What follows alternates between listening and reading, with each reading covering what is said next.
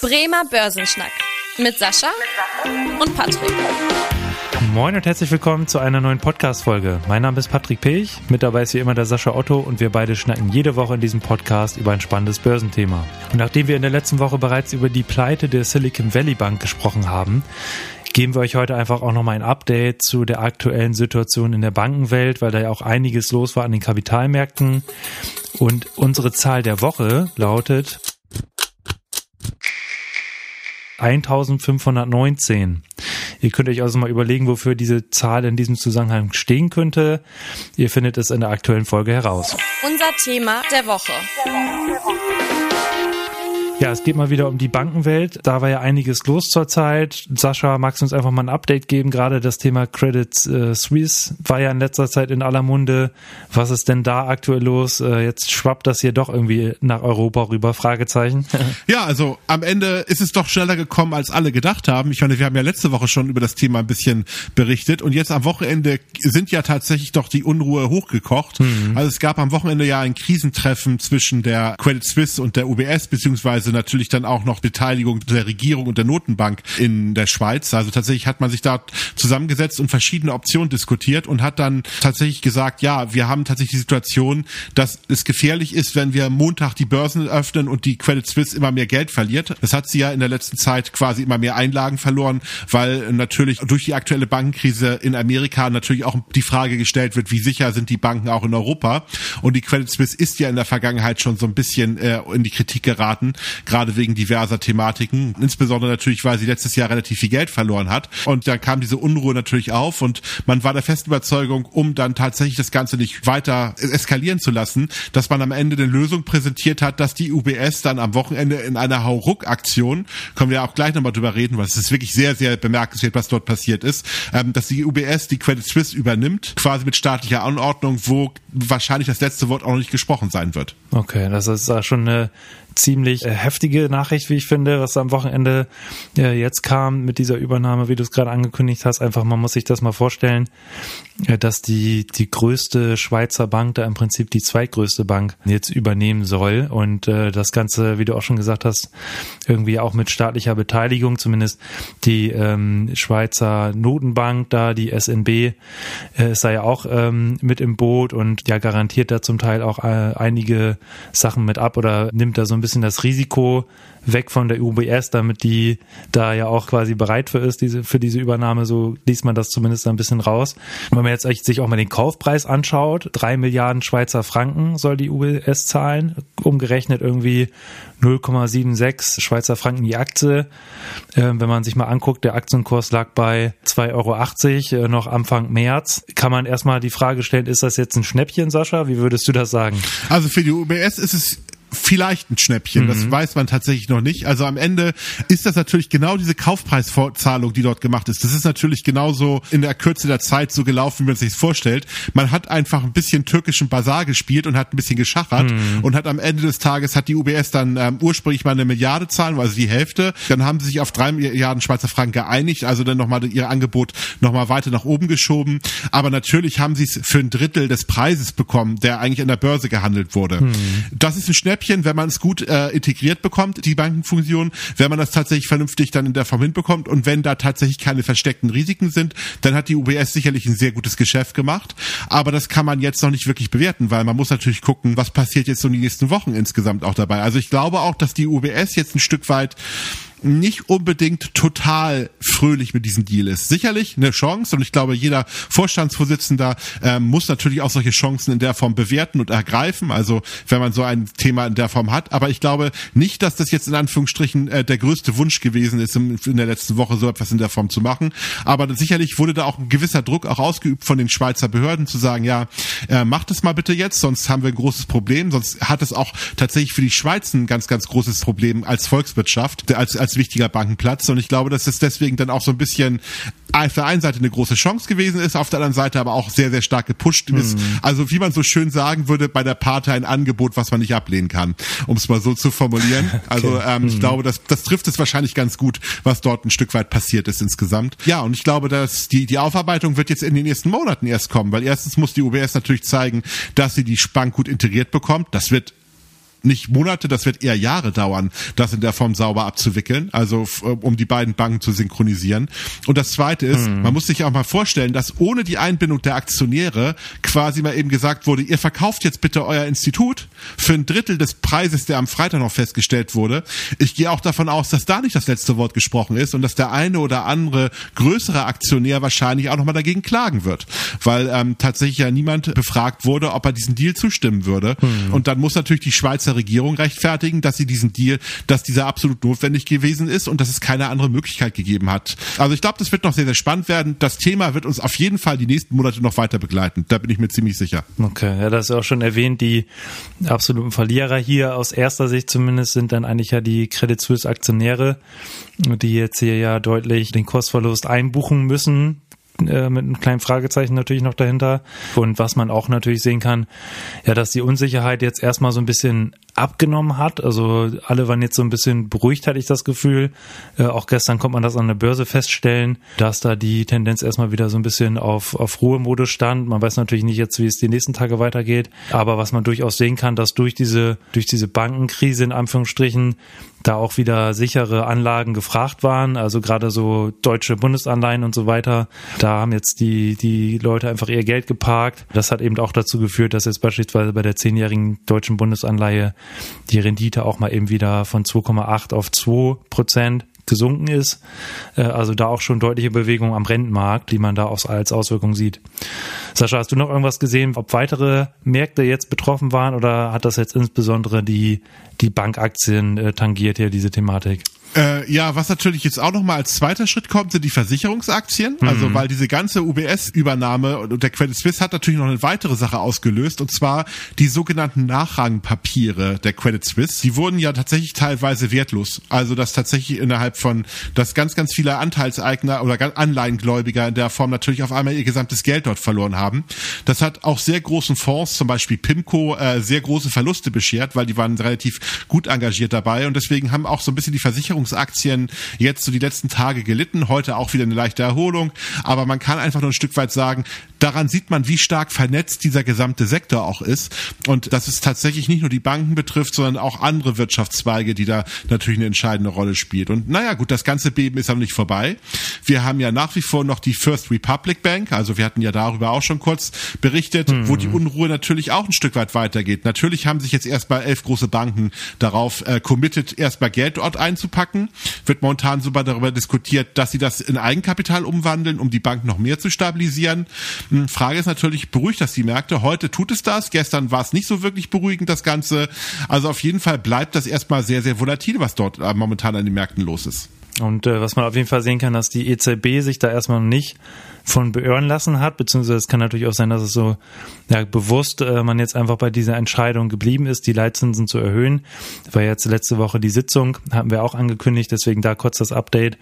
Da ist es eben so, dass die EZB wie geplant eigentlich die Leitzinsen um 0,5 Prozent angehoben hat auf 3,5 Prozent. So ein bisschen gab es da im Vorfeld die Spekulation, ob man da jetzt aufgrund dieser Bankenthematik denn nicht doch irgendwie da ein bisschen milder zu Tage geht, also nur um 0,25 Prozent erhöht oder so.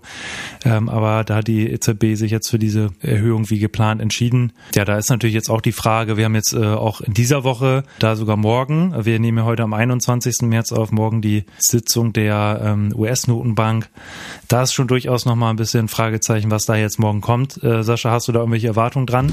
Also ich glaube tatsächlich, dass wahrscheinlich morgen nicht so viel passieren wird, also dass es keine Zinserhöhung geben wird. Ich kann mir sehr gut vorstellen, dass dort eher versucht wird, nochmal die Beruhigung der Märkte ein Stück weit voranzutreiben. Mhm. Was auf jeden Fall kommen wird, also beruhigende Sätze und die Notenbank hat ja schon in Amerika ganz klar äh, Maßnahmen ergriffen im Sinne von, dass zum Beispiel das Einfache ist, äh, sich Geld zu leihen auf, ähm, auf den US-Dollar-Märkten also man hat da die Geldschleusen schon indirekt geöffnet, damit, um die Bank mit Liquidität zu versorgen.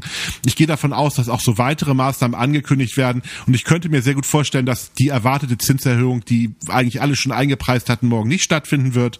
Also ich glaube, dass da tatsächlich wahrscheinlich eher gesagt wird, wir warten erstmal ein Stück weit ab. Das wirklich Gute an dieser Bankenkrise ist, es wirkt ja erstmal auch inflationsdämpfend und verschafft ja auch den Notenbanken so ein bisschen Spielraum, gegebenenfalls die Geldpolitik nicht weiter zu straffen. Hm. Und ich kann mir vorstellen, passieren, dass das morgen passieren würde. Ich glaube, bei der EZB war es einfach ein bisschen zu spät. Also die Entscheidung war im Vorwege wahrscheinlich schon äh, intensiv diskutiert worden, als dass man da noch von abweichen wollte. Mm, und hätte, wahrscheinlich hätte auch ein, ein Rückschritt von dieser Zinserhöhung, die ja eigentlich kommuniziert wurde in der letzten Sitzung schon, hätte die Märkte wahrscheinlich sogar noch mehr verunsichert. Die Fed hat die letzten Tage schon ein bisschen beschwichtigender auf die Märkte eingeredet. Deswegen würde wahrscheinlich eine Aussage, dass sie die Zinsen jetzt erstmal nicht erhöhen, die Märkte wahrscheinlich sogar eher beruhigen als verunsichern. Und ich vermute, das wird passieren. Und äh, wir berichten natürlich in der nächsten Woche, was jetzt morgen die Sitzung ergeben hat, ob Sascha hier mit seiner Prognose richtig lag oder nicht. Da äh, gibt es dann nochmal das Controlling hier sozusagen. Und dann auch nochmal zu unserer Zahl der Woche. Die möchte ich jetzt an der Stelle gerne auflösen. Und zwar habe ich ja gesagt 1519. Und zwar ist das die Zahl der Banken, die es im Jahr 2021 in Deutschland gab. Das muss man sich einmal vorstellen. Über 1519 Banken allein in Deutschland hier und damit aber auch 160 Banken weniger als im Vorjahr. Also man sieht hier einen Trend, dass äh, es immer weniger Banken gibt, aber nichtsdestotrotz ist die Zahl, glaube ich, erstmal überraschend hoch. Da natürlich erstmal die Frage auch an dich, Sascha, wie verdienen eigentlich Banken ihr Geld und warum gibt es hier in Deutschland eigentlich so viele Banken? Ja, also zum einen ist es so, dass äh, das klassische Bankgeschäft hauptsächlich darauf basiert, Einlagen in der Form anzunehmen, also über Girokonten, Sparbücher, Termingelder mhm. und das Geld dann in der Form weiter zu verleihen. Und zwar mit einer etwas längeren Laufzeit vielleicht und äh, damit eine Fristen und eine Risikotransformation vorzunehmen. Also eine Bank führt also diejenigen, die Geld haben, mit denjenigen zusammen, die Geld brauchen und daraus wird eine Zinsmarge verdient. Das ist zum Beispiel eins der ganz großen Geschäftsfelder. Es gibt auch natürlich auch eine ganze Menge andere Geschäftsfelder, wie zum Beispiel das Wertpapiergeschäft, also dann quasi die Beratung mit Wertpapierprodukten oder auch der Wertpapierhandel dann auch, gegebenenfalls auch das Beratungsgeschäft, Vermittlungsgeschäft von Finanzdienstleistungen, Immobiliengeschäft, mhm. Zahlungsverkehr, Auslandsgeschäft, bei anderen Banken auch das Investmentbanking, also die Beratung von großen Firmen, wie dann quasi, wenn eine andere Firma übernommen werden wird, wie man das finanzieren kann oder wie man das strukturieren könnte. Also quasi in der Form alles Geschäftsfelder, die mit irgendwie Geld zu tun haben. Das ist so ein bisschen der Bereich der, der Banken. Und die letzten Jahre waren natürlich herausfordernd, weil die, das Hauptgeschäft, also Einlagen- und Kreditgeschäft, die Zinsmargen immer mehr zusammengeschrumpft sind wegen der niedrigen Zinsen. Mhm. Und das hat natürlich die Banken so ein bisschen vor der Herausforderung gestellt, ganz klar von der Sache her. Dann auch vielleicht natürlich der Punkt nochmal, warum jetzt quasi diese Bankenkrise immer so ein großes Problem ist oder warum da diese großen Risiken auch immer entstehen für die Kapitalmärkte. Eine Bank ist immer nur so viel wert, wie das Vertrauen, was in dieser Bank vorhanden ist. Und man kann eine kerngesunde Bank sehr leicht zerstören, indem man das Vertrauen zerstört. Weil am Ende des Tages kann man jetzt gar nicht sagen, dass viele der Banken, die jetzt momentan in die Krise geraten sind, absolut viel falsch gemacht hätten. Gut, Silicon Valley Bank nochmal ein anderes Thema, aber die anderen Banken, es ist hauptsächlich das Problem, dass dort momentan sehr viel Geld in Anführungsstrichen abgezogen wird. Mhm. Und wenn man einer Bank nicht mehr vertraut, dann hat die Bank ihr Geschäftszweck nicht mehr. Also, weil wenn die Einlagen alle wegfallen, kann die Bank auch nichts mehr verleihen. Und das heißt also, die Bank ist obsolet, verschwindet vom Markt. Und das ist auch in den letzten Jahren so ein bisschen passiert, dass immer mehr Banken natürlich aufgrund der Regulatorik, aufgrund der Notwendigkeiten, dass sich äh, kein tragfähiges Geschäftsmodell mehr hatten, sodass wir nahezu zehn Prozent der Banken jetzt äh, letztes Jahr in Deutschland verloren haben, ganz klar. Okay, und da vielleicht auch nochmal die Ergänzung auch zu der Frage, warum haben wir eigentlich so viele Banken hier in Deutschland? Das ist ja schon, gerade in Deutschland würde ich sagen, hier schon außergewöhnlich, dass wir hier mit so vielen Banken rumrennen, in Anführungsstrichen. Liegt ja auch daran, dass wir hier ein ganz, ja, ganz aufgeteiltes Bankensystem haben. Aber einerseits haben wir die Sparkassen, die halt eben regional unterwegs sind. Allein das muss man sich ja vorstellen, was viele ja äh, auch eventuell gar nicht auf dem Schirm haben, dass es nicht die eine Sparkasse gibt, sondern eben äh, regional unterschiedlich Sparkassen und jede Bank ist quasi eigenständig. Und äh, dann haben wir hier natürlich noch die Volksbanken und auch aber die Privatbanken. Also das sorgt eben dafür, dass wir hier so viele Banken haben, vor allem aufgrund dieses Regionalprinzips bei, gerade bei den Volksbanken und Genossenschaften und den Sparkassen, dass die Zahl da so hoch ist. Und eine Thematik, die du gerade angesprochen hast, Sascha, ist natürlich auch die, die Regulatorik, dass je kleiner eine Bank, desto schwieriger ist es im Prinzip auch diese ganzen regulatorischen Anforderungen nach und nach zu erfüllen.